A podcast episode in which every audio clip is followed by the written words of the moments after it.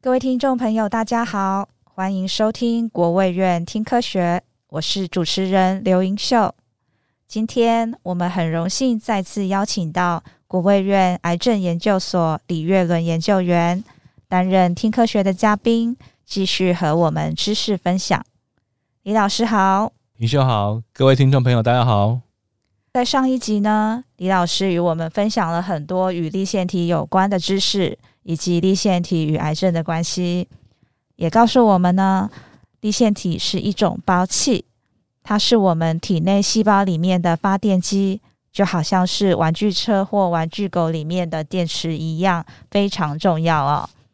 今天呢，想请李老师继续与我们分享立腺体是如何影响肿瘤为环境与癌症免疫治疗。好好的，从立腺体的角度，第一个它会有这个氧化自由基的这样的一个氧化压力，嗯，那当然这是来自于立腺体。那我们知道说这些氧化压力啊，或是这些自由基啊，那其实造成一般我们所讲我们所熟知的这个发炎反应。嗯，好，所以基本上发炎反应一部分是来自于立腺体的的功能的缺陷， ，OK，那就是那个氧化自由基的产生。嗯，造成发炎。那发炎反应本来是免疫系统的一种一种算那是个正常正常的的一个反应机制，对，对。可是癌症细胞就会把这个机制把它拿来当做它的一个武器。 ，OK，哦那怎么说呢？就说呃，因因为这个慢性发炎的状态，那在癌症细胞会它就会释放慢性发炎的那一些个因子、因子激激素激 c e l o k i n e 这些是这些因子出来，那到它的环境，是哦那这个我们有个名词叫做肿瘤微环境， OK，对好、就是呃，它就是癌症细胞旁边的整个整体的环境，包含正常细胞，包含正常细胞或者是啊对其他的类型的细胞，嗯哈，对哦，那它癌症细胞会释放这些那个发炎激素到去外面这些对环境以内，那这时候就是会影响整个环境的状态。是所以呃，打个比方啊，它就是好像就是癌症细胞，它不想让免疫细胞看见，对不对？当然它要逃避嘛，是的，它就丢了一个烟雾弹出去。所以意思就是说，肿瘤为环境里面也有免疫细胞，那它它丢出来的您说的烟雾弹，其实就是那个发炎因子。对， OK OK，然后整个就是混淆视听的概念啊。 OK 啊，即使即使免疫细胞看见了，它进来了，它靠近了，那这时候它也会被因因为这些烟雾弹，它它就看不见了，然后晕那个晕头转向啊，哦，那甚至最后是同流合污。它就它就反过来会帮助这些癌细胞。对，所以这是这是呃，为什么这个立腺体产生这个氧化压力会抑制免疫细胞啊、靠近的一个很重大的原因。对， 好，谢谢李老师。嗯，刚李老师您与我们分享了立腺体是如何影响肿瘤为环境的、哦，那是否能请您再为我们说说立腺体在癌症免疫治疗上的机制与应用呢？好，那那我我们就还是延续刚刚我们的主题哈。当然，免疫免疫治疗的的主角一定是免疫细胞。对好那免疫细胞打个比方，就是我们人体的士兵，在那个这个保护我们人体的这个这个这个士兵。是是 OK，那这士兵平常就会在血液里面巡巡逻逻，对不对？ 哦对，那到处查看有没有什么外来的这个呃病毒啊、细菌啊，是是对，是好，那病毒、细菌都好解决，像最近的新冠病毒，他们就是只要辨认他们的一些蛋白。嗯，鸡哦蛋白，鸡蛋白，它就我们这个免疫细胞就会看见，然后就把它杀死嗯啊、那疫苗就是帮助这样的一个这样的这个这个过程能够加强。是那那癌症细胞就比较难，因为它本来是我们自己人，嗯这自人变坏之后，那我们就要去找那个变坏的一些特征，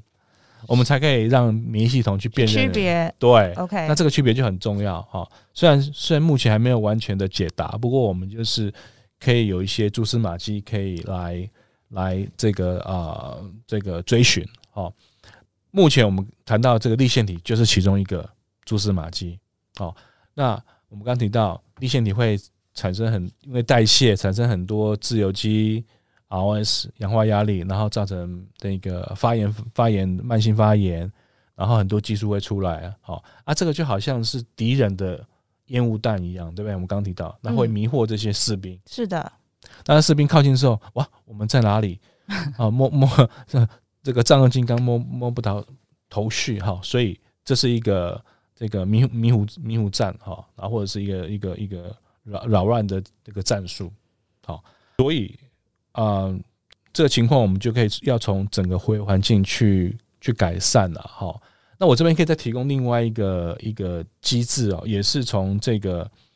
立腺体这边衍生出来的哈、是就是我们产生这些自由基之外，因为我们知道自由基其实很，它会去攻击很多我们细胞里面很多大分子，比如说蛋白质啊、DNA 啊，都会造成这些大分子会会坏掉， OK，那功能就会丧失。是的，那这些自由基也会去攻击立腺体里面的这个它的 DNA，哦，立腺体它有自己的一个一个哦，立腺体它自己本身基也因有组 DNA，对有 OK，